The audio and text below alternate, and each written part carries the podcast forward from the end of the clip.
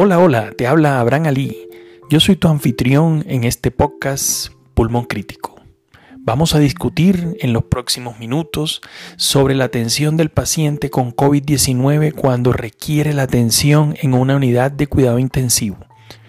Nos vamos a pasear sobre las razones por las que llega el paciente a cuidado crítico, la forma en la que se atiende, los medicamentos que se formulan y la manera como se debe ventilar con respecto a las consideraciones previas del SDRA que ha cambiado en el mundo de la COVID. Y quisiera, dado que este podcast va dirigido a personas de la salud o los que quieren profundizar sus conocimientos en el mundo de la salud, cómo se formula el paciente, una descripción medicamento a medicamento de cómo se deben tratar los pacientes y cómo los tratamos en la institución en la cual trabajo, la Fundación Neumológica Colombiana en Bogotá.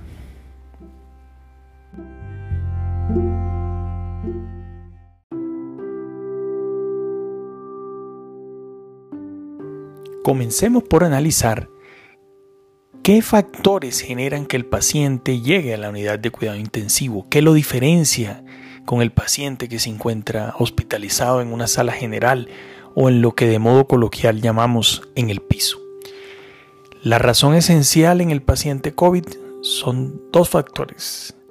La falla respiratoria, es decir, la evolución de la hipoxemia a una situación en la que es insostenible para la vida del paciente lograr mantener los niveles de oxígeno que requiere y por tanto genera un gran aumento del trabajo respiratorio.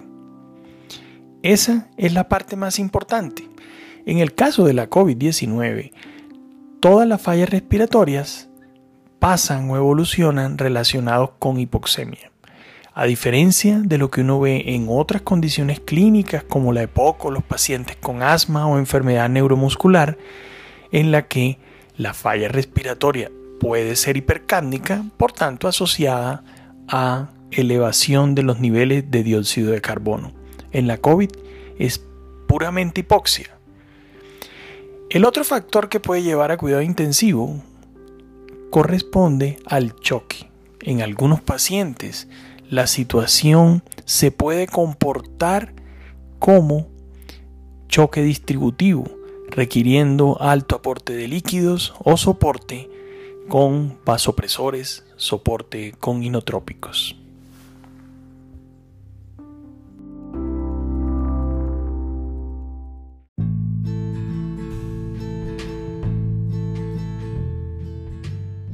Uno de los mayores retos que tenemos las personas que trabajamos en cuidado intensivo es escoger la cantidad de líquidos que se le va a colocar a un paciente. Y esto no es la excepción en el caso de la COVID-19.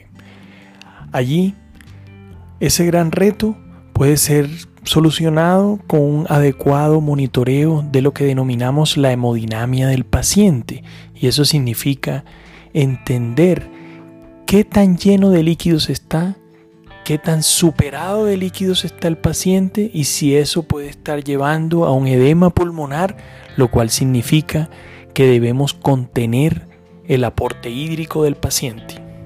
Con el paso del tiempo, el cuidado intensivo ha ido cambiando.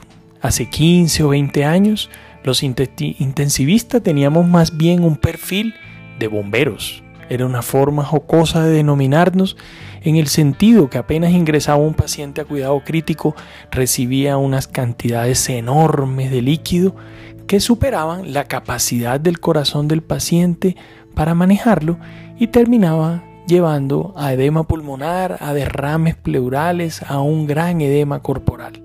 Con el paso del tiempo, eso se ha ido conteniendo y hemos pasado a la utilización de más vasopresores, medicamentos que llevan a que los vasos sanguíneos periféricos se contraigan y por tanto la cantidad de líquido que cabe, ese continente posible para el paciente, está más reducido.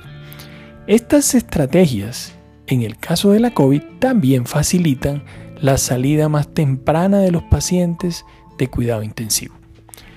Como la idea con este podcast es que las personas que escuchan en el ámbito de la salud les quede absolutamente claro qué medicamentos se utilizan, vamos a comenzar por los anticoagulantes.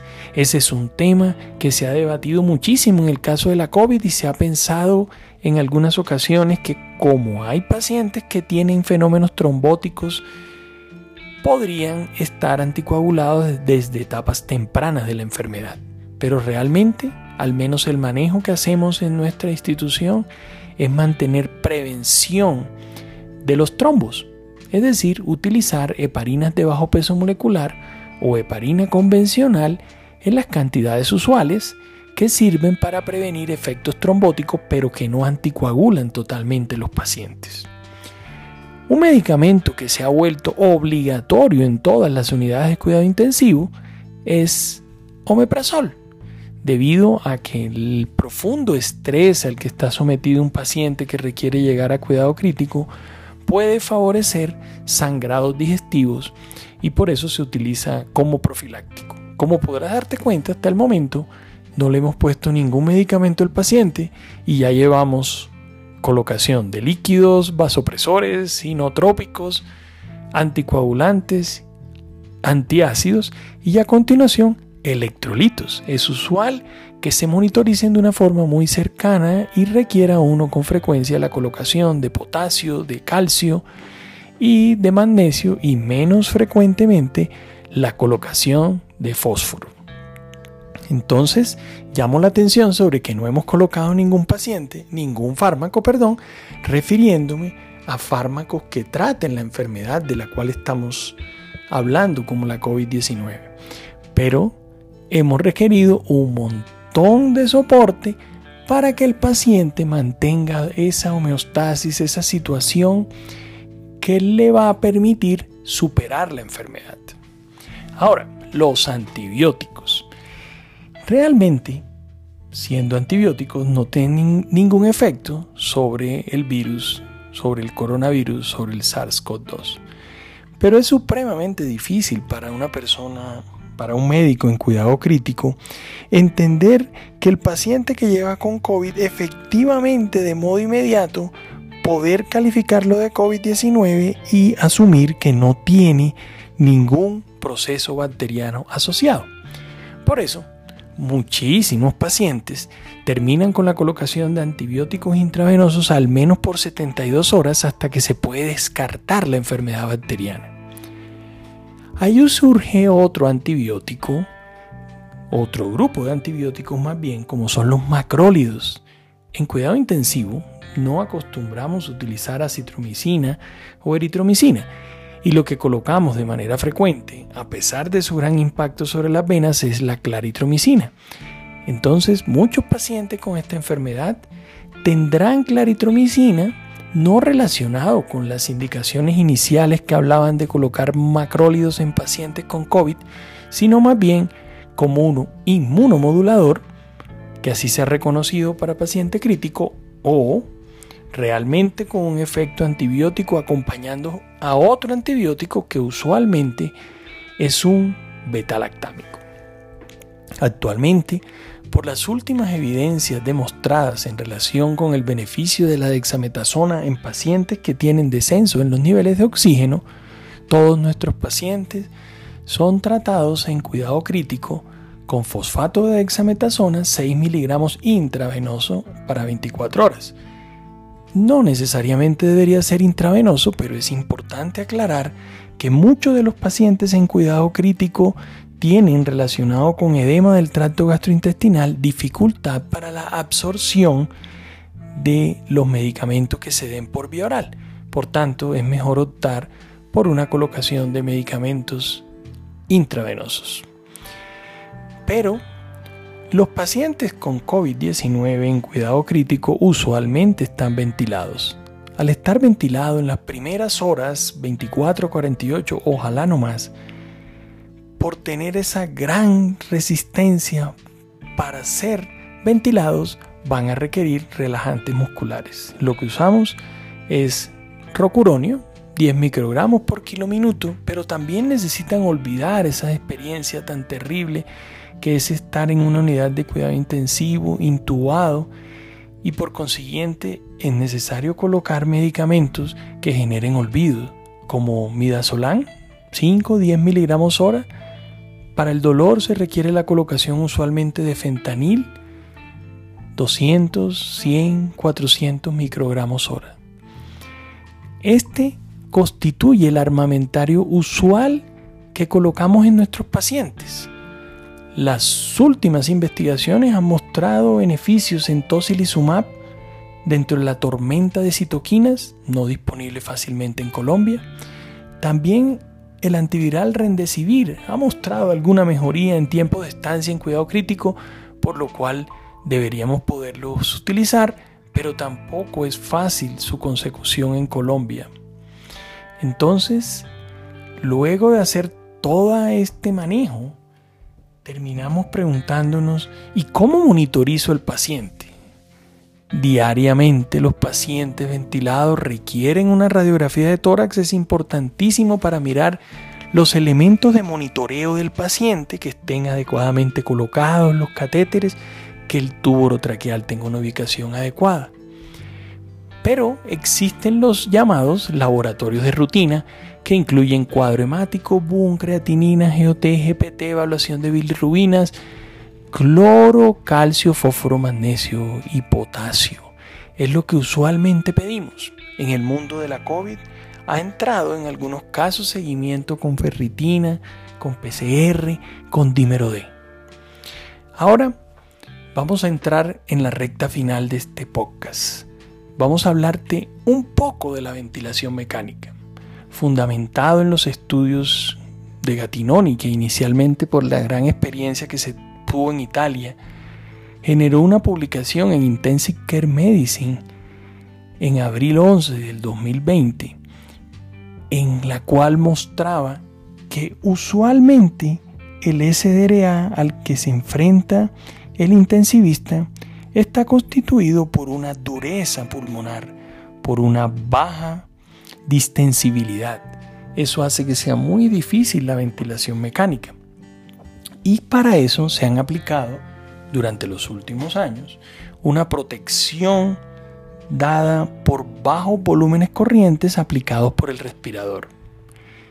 Pero Gattinoni comenzó a encontrar una situación diferente pudo ver que habían pacientes que denominó tipo L, low, bajo, y tipo H, high, alto. El 50% de los pacientes que encontró eran tipo L. Inicialmente estos pacientes tenían una respiración normal y cursaban con una hipoxemia que no era fácil de detectar. Adicional a ello, estaban hipocámnicos, lo cual significa que tenían un aumento del volumen minuto y eliminaba más dióxido de carbono del que era deseable. Estos pacientes tienen una mecánica pulmonar dado por una baja elastancia, entiéndase elastancia como dureza pulmonar, y una distensibilidad prácticamente normal. ¿Se dan cuenta de la diferencia? Esto no es el comportamiento usual de un paciente con SDRA. Igualmente, tenían una baja relación ventilación-perfusión por una pérdida de la regulación de la perfusión, dado que tenían vasoplejía, o sea, dilatación de los vasos sanguíneos pulmonares, y se perdía lo que es necesario en los pacientes con problemas respiratorios importantes, la vasoconstricción pulmonar hipóxica, estaba perdida en estos casos. El TAC tenía opacidades en vidrio esmerilado usualmente subpleurales y alrededor de las cisuras. Esto significa que era muy difícil reclutarlos, o sea, no necesitábamos ventilar para lograr abrir espacios pulmonares que estuvieran unidos, baja reclutabilidad pulmonar. Eso significa, para fines prácticos, que la cantidad de tejido no ventilado es baja y por tanto el paciente es poco reclutable. Pero el 20 al 30% de los pacientes de la serie de Gattinoni, los que se denominan tipo H, height, presentaban marcada disnea y se encontraban usualmente normocápnicos. Algunos podían tener hipercapnia, Miren que es lo opuesto a lo que acabamos de describir en el tipo L. Pero la mayor diferencia se observaba en la mecánica pulmonar. En este caso, tenía alta elastancia, alta dureza, baja distensibilidad, descenso en el volumen de gas secundario por edema pulmonar, tenían alto cortocircuito de derecha a izquierda, alta fracción del gasto cardíaco que perfunde tejido no ventilado en regiones pulmonares dependientes, las que están en la parte inferior, por mucho edema pulmonar. Eso llevaba, contrario al otro tipo de manifestación clínica, a un alto peso pulmonar. Entonces cuando se miraba el TAC, se observaban zonas como clásicamente se ha encontrado con SDRA severo, o sea, un comportamiento neumónico que permitía reclutar de un modo importante el pulmón cuando se le colocaba PIC. Al tener más zonas no ventiladas, aumentaba esa capacidad de reclutar en esas zonas pulmonares. Entonces, el abordaje en general propuesto para el manejo de estos pacientes va a ser diferente si la manifestación clínica es tipo L o tipo H. Entonces la ventilación mecánica del tipo L debe ser con un volumen corriente un poco más alto de lo que estamos acostumbrados a usar en cuidado crítico, es de 8 a 9 mililitros por kilo. El prono se usa solo como maniobra de rescate, un PIP entre 8 y 10 por la baja reclutabilidad que acabamos de hablar y una intubación precoz debe hacer pensar en que este paciente tipo L podría migrar a un tipo H. Por otro lado, el tipo H tiene que ser tratado ventilatoriamente como un SDRA grave, con un PIP alto, colocarlo en prono de modo temprano y pensar que se podría pasar a un manejo extracorpóreo, a la colocación de un ECMO si es necesario. Es decir, nuevamente la COVID-19 se nos manifiesta de una forma que se vuelve difícil para todos de comprender. Es una enfermedad llena de incógnitas, de retos, de dificultades. Espero haber cumplido la expectativa de que pudieses comprender cómo se tratan los pacientes con COVID-19 desde un punto de vista práctico en cuidado intensivo.